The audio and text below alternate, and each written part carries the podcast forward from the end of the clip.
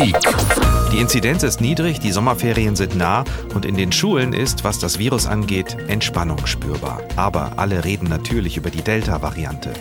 Müssen also nach den Ferien wieder alle zurück auf Los, wieder zurück in den Wechsel oder gar Distanzunterricht?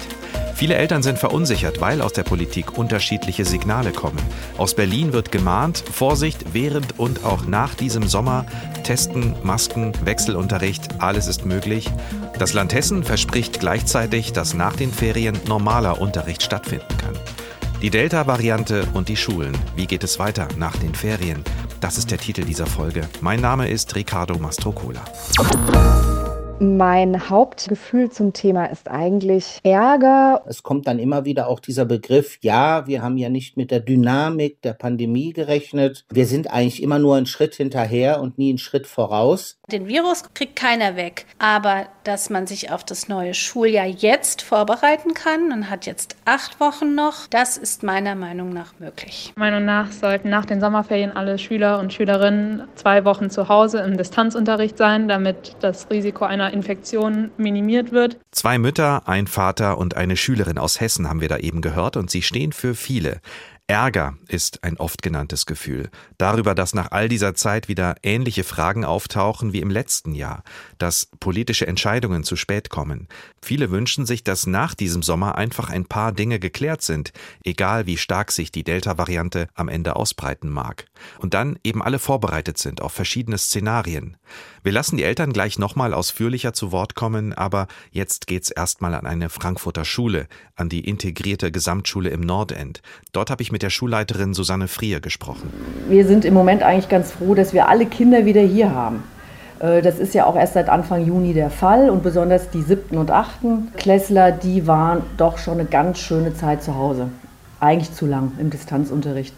Von daher müssen wir sagen, dass äh, der Wechselunterricht uns an der Stelle auch wirklich wichtiger wäre als jetzt wieder so eine lange Phase des Distanzunterrichts. Also wenn wieder strenge Regeln nach den Sommerferien nötig sein sollten, dann bitte nicht die komplette Kehrtwende, also dass Schülerinnen und Schüler über Wochen hinweg zu Hause bleiben müssen, meint die Schulleiterin. Aber wieder Wechselunterricht, das wäre okay für sie. Den Wechselunterricht, den wir hatten, wir haben die Klassen in A- und B-Gruppen geteilt. Dann hatten die Gruppe A in den ersten drei Stunden da, die Gruppe B war da die vierte, fünfte und sechste Stunde hier, sodass wir alle Kinder tatsächlich täglich gesehen haben. Und das war gut. Und teilweise muss ich sagen, waren dadurch, dass die Lerngruppen kleiner waren, wir hatten dann im Vergleich nur 12 bis 15 Kinder in den Klassen, der Kontakt intensiver und auch die Unterstützung. Also auch selbst da kann man ähm, durchaus, das, dem einen oder anderen kann man abgewinnen. Nicht falsch verstehen, sagt die Frankfurter Schulleiterin Frier. Lieber ist es ihr natürlich, wenn alle da sind. Denn die Schule, wie viele andere auch, hat auch jahrgangsübergreifenden Unterricht. Es gibt Projekte, es gibt AGs. All das soll ja wieder möglich sein. Noch einfacher wäre die Planung aber, wenn die Klassenzimmer Luftfilteranlagen hätten. Die Anträge sind gestellt. Was die Luftfilter anbelangt, das ist ja schon länger in der Diskussion auch. Ich denke, wenn wir da mal in die freie Wirtschaft oder auch in Büros gucken, da sind die oft einfach schon vorhanden, Luftfilter. Was jetzt allerdings ist, ist, dass der Bund tatsächlich auch Gelder dafür bereitgestellt hat und dass wir seit dem 11.06. auch die Schulen selbst diese Luftfilter beantragen können. Und ähm, wenn sowas vorhanden ist, plus Lüften, ich glaube, darum da kommen wir nicht so drum herum, dann wäre es schön, würden wir vielleicht auch an der einen oder anderen Stelle nicht über den Wechselunterricht sprechen müssen. Das wäre natürlich toll, wenn dann die Schulen, wenn die Bedingungen an den Schulen einfach so wären, dass wir uns darüber keine Gedanken machen müssen. Viele Gedanken machen mussten sich die Schulen, wie sie all die Vorgaben und die Hygieneregeln umsetzen, und das hat Zeit und Geld gekostet. Aber immerhin, sollte es wieder zu größeren Einschränkungen kommen, sind die Schulen besser vorbereitet. Was viele Eltern bewegt, ist die Frage nach den Impfungen und wie die Schulen mit den Kindern umgehen werden, die auch im Herbst nicht geimpft sind. Es war in der Elternschaft, aber jetzt auch nicht übermäßig, schon mal ein Thema, gewesen. Das muss man sagen. Also das wurde ja auch bekannt gegeben, dass eigentlich allen Kindern bis zu den Sommerferien ein Impfangebot gemacht werden soll. Und einige Eltern da schon die Befürchtung hatten, das sei jetzt quasi die Impfpflicht durch die Hintertür und nur wenn das Kind geimpft ist, dass man dann auch eben an dem Unterricht teilnehmen kann. Das ist aber vom Tisch, das ist ganz klar. Die Frankfurter Schulleiterin Susanne Frier mit dem Blick auf die nächsten Wochen. Ich hatte Ihnen versprochen, dass auch Eltern nochmal ausführlich zu Wort kommen. Wir haben einige gefragt, Eltern verschiedener Schulen aus Frankfurt, welche Gedanken sie sich gerade machen. Zum Beispiel Sibylle Borgmann. Mein Hauptgefühl zum Thema ist eigentlich Ärger und auch ein bisschen Traurigkeit darüber, dass aktuell die Chance nicht genutzt wurde, tatsächlich an den Bedürfnissen der Kinder und Jugendlichen anzuknüpfen. Zumindest nicht äh, in der Breite, wie ich es mir wünschen würde. Was ich höre, ähm, ist vor allem kurz vor den Ferien jetzt noch sämtliche Leistungsabfragen vorzunehmen, Arbeiten zu schreiben, äh, Referate einzufordern oder andere ähm, Ersatzleistungen, weil ja Noten gemacht werden müssen und eine Entscheidungsgrundlage her muss. Meiner Einschätzung nach zieht das völlig an den Bedürfnissen von Kindern und Jugendlichen vorbei, die nämlich im Moment einfach Raum und Zeit bräuchten, um wieder anzukommen, um in ihren Beziehungen wieder anzukommen, in ihren Gruppen wieder anzukommen. Ankommen, Zeit geben, das wünscht sich diese Mutter für ihre Kinder. Lilian Fröschmann geht nochmal konkret auf die Aussicht ein, dass es nach dem Sommer wieder strengere Regeln geben könnte, also wieder Wechselunterricht in kleineren Gruppen. Ich würde mir Wechselunterricht wünschen, wenn wir wieder zurück müssten ähm, in eine andere Form außer Präsenzunterricht, denn im Wechselunterricht sind es eben kleinere Gruppen und da haben die Kinder die Chance, den Stoff wieder aufzuholen und auch häufig am Unterricht beteiligt zu werden. Der sogenannte Wechselunterricht hat seinen Schrecken verloren offenbar. Das haben wir auch von der Schulleiterin gehört. Aber natürlich bedeutet er mehr Aufwand für die Schule, für die Lehrerinnen und Lehrer. Viel wird einfach davon abhängen, wie sich die Delta-Variante verhalten wird, sprich wie wir uns verhalten werden und wie sich das Virus dann ausbreiten kann. Ute Bremers wünscht sich deswegen eine ganz konkrete Maßnahme. Ich hätte gerne, dass die Klassenzimmer mit Luftfilteranlagen ausgestattet werden. Ich halte das für eine äußerst sinnvolle Maßnahme. Die Klassen bleiben einfach so groß, wie sie sind. Man kann sie nicht größer machen. Also müssen die Kinder da rein und äh, das scheint mir eine ganz gute gute Möglichkeit zu sein, Gefahr zu dämpfen von, von Ansteckungen in der Klasse. Meiner Meinung nach hätte das wirklich angepackt werden können. Ist auch kein Ding der Unmöglichkeit, sowas zu organisieren. Immerhin, all das ist auf dem Weg. Schulen können solche Anlagen seit einigen Wochen beantragen. Jetzt haben wir einzelne Aussagen von Eltern aus Frankfurt gehört. Ich wollte wissen, wie aussagekräftig sie sind und habe deshalb beim Landeselternbeirat nachgefragt, bei Ingo Radermacher und erst nochmal generell gefragt, was er aus Elternkreisen hört. Es gibt sowohl Eltern, die diese ganzen Freiheiten jetzt gern auch wieder in Anspruch nehmen, die sich natürlich auch zu Recht freuen über den Wegfall der Maskenpflicht, die auch teilweise noch gern weitere Öffnungsschritte haben wollen. Aber wir haben natürlich auch die andere Seite der Eltern, die jetzt sehr kritisch begleiten, dass äh, hier Freiheiten wieder aufgebaut werden, die eventuell dazu führen, dass es gerade wieder die Kinder und die Eltern dann im Herbst treffen könnte. Und sie trifft es ja dann auch mit am härtesten. Ist denn dieses Thema Wechselunterricht den Eltern aufgestoßen in den vergangenen Wochen, gerade als diese äh, Neuigkeiten oder diese Meldungen aus Berlin kamen? Das ist vollkommen unterschiedlich. Ähm, mit dem Wechselunterricht, beim Wechselunterricht ist auch immer ein positiver Aspekt dann die halbierte Klasse, die kleine Klassengröße, was es vielen Kindern auch sehr leicht macht. Ähm, aber was aufgestoßen ist, ist eher, äh, wir haben am 10. die Kultusministerkonferenz gehabt, die hier ein Statement abgegeben hat und gesagt hat, wir wollen nächstes Schuljahr wieder alles so normal wie möglich machen. Unser Minister, unser Kultusminister Lorz hat dazu auch gesagt, dass er gern auch wieder möglichst Schulfeiern, Schulfeste, Ganztagsbetreuung, alles so normal wie möglich machen möchte. Und dann kommt eben diese andere Aussage, dass wir uns vielleicht wieder auf Wechselunterricht vorbereiten müssen. Und das erinnert so ein bisschen ans letzte Jahr, wo man nach dem ersten Lockdown gesagt hat, einen weiteren Lockdown wird es nicht mehr geben. Das war ein bisschen Déjà-vu. Das ist ja genau das, was Verunsicherung auslöst bei vielen Eltern. Absolut, absolut. Ich sage auch immer wieder, die Corona-Krise ist auch eine Vertrauenskrise. Und es ist ganz wichtig, dass man hier ja offen miteinander umgeht und auch einfach sagt, ja, wir werden im nächsten Jahr wahrscheinlich wieder Einschränkungen haben und ähm, die Menschen auch darauf vorbereitet. Und das gerät im Moment so ein bisschen aus dem Fokus. Ja, alle schauen so ein bisschen auf die Sommerpause, hat man das Gefühl, und wollen vielleicht auch nicht zu sehr, zu konkret über die Zeit danach äh, nachdenken. Viele Eltern haben das Gefühl, dass die Politik äh, reagiert, statt Entscheidungen im Voraus zu treffen. Und wir erkennen das ja auch ganz konkret gerade an dieser Diskussion um Luftfilter. Ein wichtiges Beispiel ist das vielleicht dafür. Die waren ja schon im vergangenen Herbst ein Thema und sind noch immer selten in den Klassenräumen. Was kann das hessische Kultusministerium da besser machen? Ja, also Sie sagen es gerade, das ist eigentlich eine, ähm, eine Begleiterscheinung während der gesamten Corona-Krise. Ähm, wir reagieren eigentlich immer nur. Ähm, wir agieren nicht. Ähm, es kommt dann immer wieder auch dieser Begriff, ja, wir rechnen, haben ja nicht mit der Dynamik der Pandemie gerechnet. Ähm, wir sind eigentlich immer nur einen Schritt hinterher und nie einen Schritt voraus. Und ähm, mit diesen äh, Luftfiltergeräten, das ist ja schon ein Thema seit dem letzten Jahr, was so immer auf einer gewissen Flamme weiterkocht. Es wird mal akuter, dann sind sicherlich auch Räume umgerüstet worden, aufgerüstet worden. Ähm, dann ist das so ein bisschen zum Erliegen gekommen, dann kam die nächste große Welle.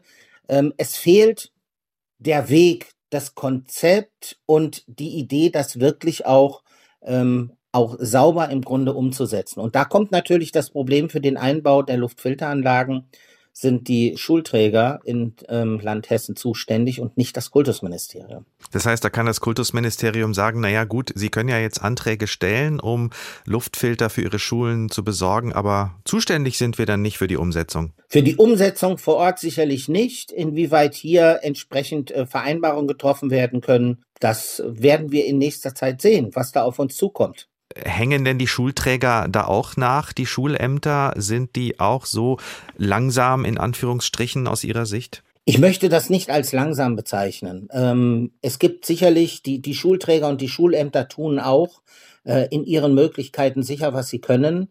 Das Problem ist nur, dass unser gesamtes System, unsere Gesetzgebung, die haushalterischen Grundlagen auch nicht auf diese Krise ausgerichtet sind. Und da tut man sich selbst bei großem Willen oft schwer, bei der Umsetzung. Das ist halt nicht ganz einfach. Ähm, es müssen Gelder beantragt werden. Die Wege sind nicht immer ganz einfach. Und da ist sicherlich noch ganz viel Luft oben nach oben. Und das ist sicherlich in den letzten Monaten so immer mit dem Blick, wir sind bald durch, sicherlich ähm, nicht sauber gemacht worden, dass man hier hier Veränderungen herbeiführt, Anpassungen herbeiführt, Vereinfachungen herbeiführt. Das hat halt gefehlt.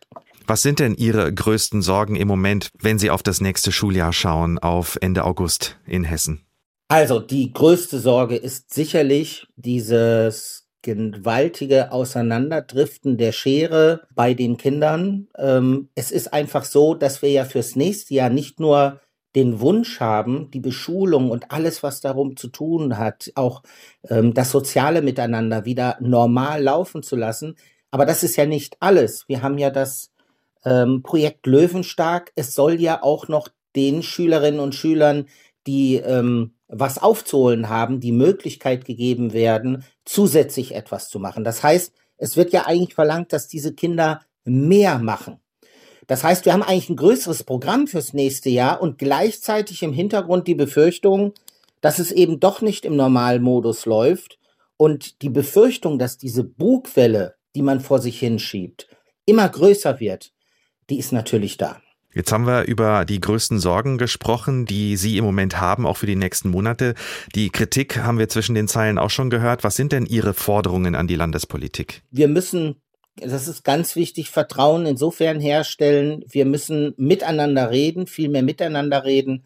Ähm, viele Eltern haben einfach das Gefühl, dass über ihre Köpfe hinweg entschieden wird, dass sie nicht mit einbezogen werden in die Diskussion ähm, dass auch zu wenig Spielräume da sind, ähm, dass wenn die Schulen vielleicht wieder im Modus nach unten fahren müssen, dass die Eltern wieder vor der Sorge stehen, wie kriege ich meinen Alltag organisiert. Und darüber müssen wir reden und nicht das Beste hoffen, sondern ich sag mal, den schlimmsten Fall vordenken zumindest. Ja, es geht nicht um Panikmache, es geht einfach darum, offen darüber zu reden, was machen wir denn, wenn wir wieder so Bilder sehen wie jetzt in Großbritannien und ähnliche Länder. Ingo Radermacher vom Hessischen Landeselternbeirat. Was machen wir denn, wenn, hat er gesagt. Das ist der Moment, nach Wiesbaden zu schauen, denn all die Fragen, die wir jetzt aufgeworfen haben, sind im Kultusministerium natürlich bekannt. Andreas Meyer-Feist, einer unserer Korrespondenten in der Landeshauptstadt. Was ist denn der aktuelle Plan des hessischen Kultusministers Alexander Lorz? Der Kultusminister empfiehlt wieder einen uneingeschränkten Regelbetrieb für die Zeit nach den Sommerferien. Inzwischen hätten alle Lehrkräfte ja die Möglichkeit, sich impfen zu lassen. Und es gibt eine umfangreiche Teststrategie, ganz anders als im vergangenen Jahr. Also es gibt einen gewissen Optimismus. Den gab es natürlich auch im vergangenen Jahr. Dann kam alles schlimmer als gedacht, aber da ist man drüber weg, glaubt man jedenfalls in der Politik. Bestimmte Dinge dürften natürlich aber auch bleiben, zum Beispiel die Stoffmaske, die Alltagsmaske in den Schulfluren, die Corona-Testpflicht, die regelmäßig stattfinden soll für alle, die nicht geimpft sind. Das wird auch nach den Ferien so sein. Also es ist eine gewisse Entspannung nach den Ferien spürbar. Da soll alles ganz normal zugehen und wenn das so bleibt, wird das auch so sein.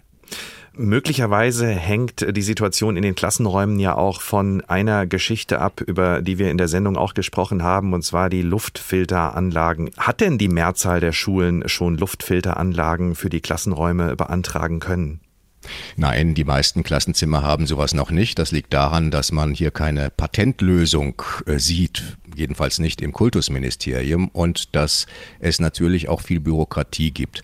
Aber als Corona-bedingte Kosten gibt es natürlich auch Zuschüsse vom Land für die Kommunen. Die müssen das beantragen. Also die Schulen müssen an ihre Schulträger gehen und da sagen, was sie sich vorstellen und die Kommunen müssen sich dann drum kümmern. Aber es ist auch ganz klar, in Hessen sollen die Luftfilter nicht als Ersatz äh, angeschafft werden, sondern als Ergänzung zum Lüften dort, wo es anders nicht geht. Man sieht aber auch, dass der Bund in bestimmten Bereichen vorprescht. Er will mit 500 Millionen Euro Luftfilter an Schulen äh, bereitstellen. Die Förderung gilt aber dann nur für Schulen, an denen Kinder bis zum Alter von zwölf Jahren unterrichtet werden, denn die können noch nicht gegen das Virus geimpft werden. Also da tut sich was, aber auch da muss man beachten, es reicht nicht einfach irgendwas vom Baumarkt anzuschaffen. Das müssen stationäre Anlagen sein, die professionell eingebaut werden müssen und das müsste dann über die Sommerferien äh, passieren. Das heißt, jetzt müssten die Schulen das beantragen und dann müsste über die Sommerferien dann gebaut werden. Das Ganze unter Regie der Schulträger. Da sind möglicherweise viele Eltern und auch Schulleiter, Schulleiterinnen gespannt, ob das innerhalb der nächsten acht Wochen noch passieren kann, also bis äh, Ende der Sommerferien. Ein weiteres Thema müssen wir noch ansprechen, das Thema Impfungen. Ist denn garantiert, dass ungeimpfte Kinder problemlos am Präsenzunterricht teilnehmen dürfen, auch in einer späteren Phase, wenn dann mehr Kinder geimpft sein sollten? Das ist ja auch immer Thema. Immer wieder geht diese Befürchtung um bei den Eltern, dass es eine Impfpflicht durch die Hintertür geben könnte. Kann das Kultusministerium denn garantieren, dass das nicht so sein wird? Also man muss ja sehen, dass der überwiegende Teil der Kinder nicht unter die Impfempfehlung der Ständigen Impfkommission fällt. Und selbst wenn sich das ändert, für Kinder unter zwölf braucht es dann auch eine Zulassung für die Impfstoffe.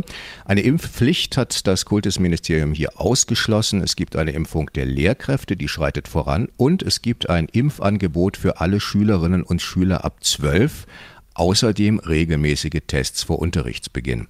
Es steht aber auch ganz klar in einem Schreiben an die Schulen, dass am Präsenzunterricht nur teilnehmen kann, wer regelmäßig negativ getestet wird. Alle anderen müssen in den Distanzunterricht. Wer genesen ist oder vollständig geimpft ist, die brauchen keinen Test. Auch bei Abschlussprüfungen braucht man das nicht, aber zum Beispiel auch bei Elternabenden und Schulfesten. Das heißt, wenn man sich ab zwölf jetzt für eine Impfung registrieren lassen kann, lohnt sich das natürlich, wenn es irgendwann auch Impfstoff gibt für die jungen Menschen, weil man dann nach der vollständigen Impfung keine Tests mehr braucht. Also entweder regelmäßige Tests oder vollständige Impfung.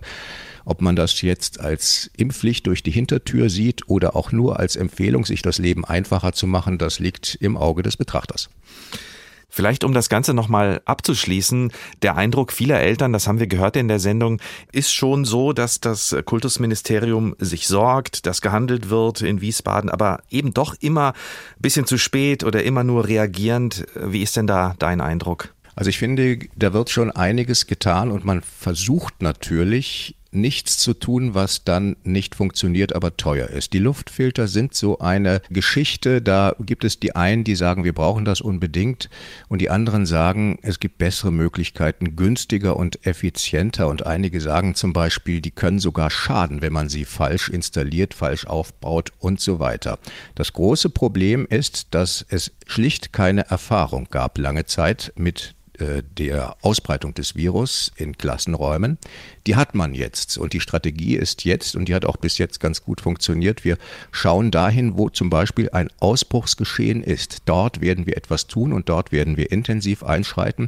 Und da ist es natürlich auch gelungen, isolieren, Klassen zu isolieren, wieder in Quarantäne zu schicken. Auch jetzt gibt es das. Und man sieht ja schon den Effekt auf die Klassen, das sieht man auch in Wiesbaden, nämlich, dass viele sehr viel vorsichtiger agieren in den Klassen, als es nötig ist. Also viele Schüler tragen auch im Unterricht eine Maske, viele Lehrkräfte tragen im Unterricht eine Maske, weil sie eines nicht mehr wollen, nämlich Distanzunterricht. Und auf diese Verantwortung setzt man auch in Wiesbaden. Andreas Meyer-Feist mit dem Blick aus Wiesbaden und den vielen Hausaufgaben, die das Kultusministerium da zu erledigen hat. Vielleicht ist es Ihnen aufgefallen, wir hatten die Schülerinnen und Schüler noch gar nicht in der Sendung. Um die hat sich meine Kollegin Petra Boberg gekümmert. Was machen denn Schülerinnen und Schüler mit dieser unsicheren Zeit, auch mit Blick aufs nächste Schuljahr? Also die Schüler und Schülerinnen sind sich da überhaupt nicht so richtig einig. Also wir haben äh, ganz viele unterschiedliche Stimmen und vielleicht hören wir uns direkt äh, zum Anfang auch mal eine Schülerin an, die eine ganz klare Vorstellung davon hat, wie es nach, also für sie und für ihre Freunde äh, nach den Sommerferien weitergehen soll. Meiner Meinung nach sollten nach den Sommerferien alle Schüler und Schülerinnen zwei Wochen zu Hause im Distanzunterricht sein, damit das Risiko einer Infektion minimiert wird da viele ja in den Urlaub fahren und somit neue Varianten des Coronavirus mitbringen könnten. Und äh, deswegen sollte man zwei Wochen Distanzunterricht zur Vorbeugung machen. Also sie schlägt ja tatsächlich vor, ähm, dass man nach den Sommerferien erst mal zwei Wochen in Distanzunterricht geht und geht da ja auch weit über die aktuellen Forderungen auch der Bildungsadministration, kann man ja sagen, hinaus. Aber um es nochmal zusammenzufassen, also es gibt natürlich schon Schüler und Schülerinnen, die finden es einfach viel besser, auch in kleinen Gruppen äh, zu lernen. Ja, sie wollen alle in die Schule, aber eben nicht in voller Präsenz. Die sitzen jetzt wieder zu 30 im Unterricht und viele haben erzählt, es ist wahnsinnig anstrengend. Man ist da ja auch ein Stück weit entwöhnt. Das kennen wir ja auch aus unserer Erwachsenenperspektive und die Lehrer sind überfordert, die Schüler und Schülerinnen sind laut und es ist auch wahnsinnig viel Stoff liegen geblieben, der mit so vielen Schüler und Schülerinnen nicht so gut aufgeholt werden kann. Das ist diese Bugwelle, ja, die wir ja eben auch gehört haben. Das heißt, der eine Teil der Schüler und Schülerinnen sagt, ja, auf jeden Fall wieder in die Schule mit Wechselunterricht, aber in kleinen Gruppen.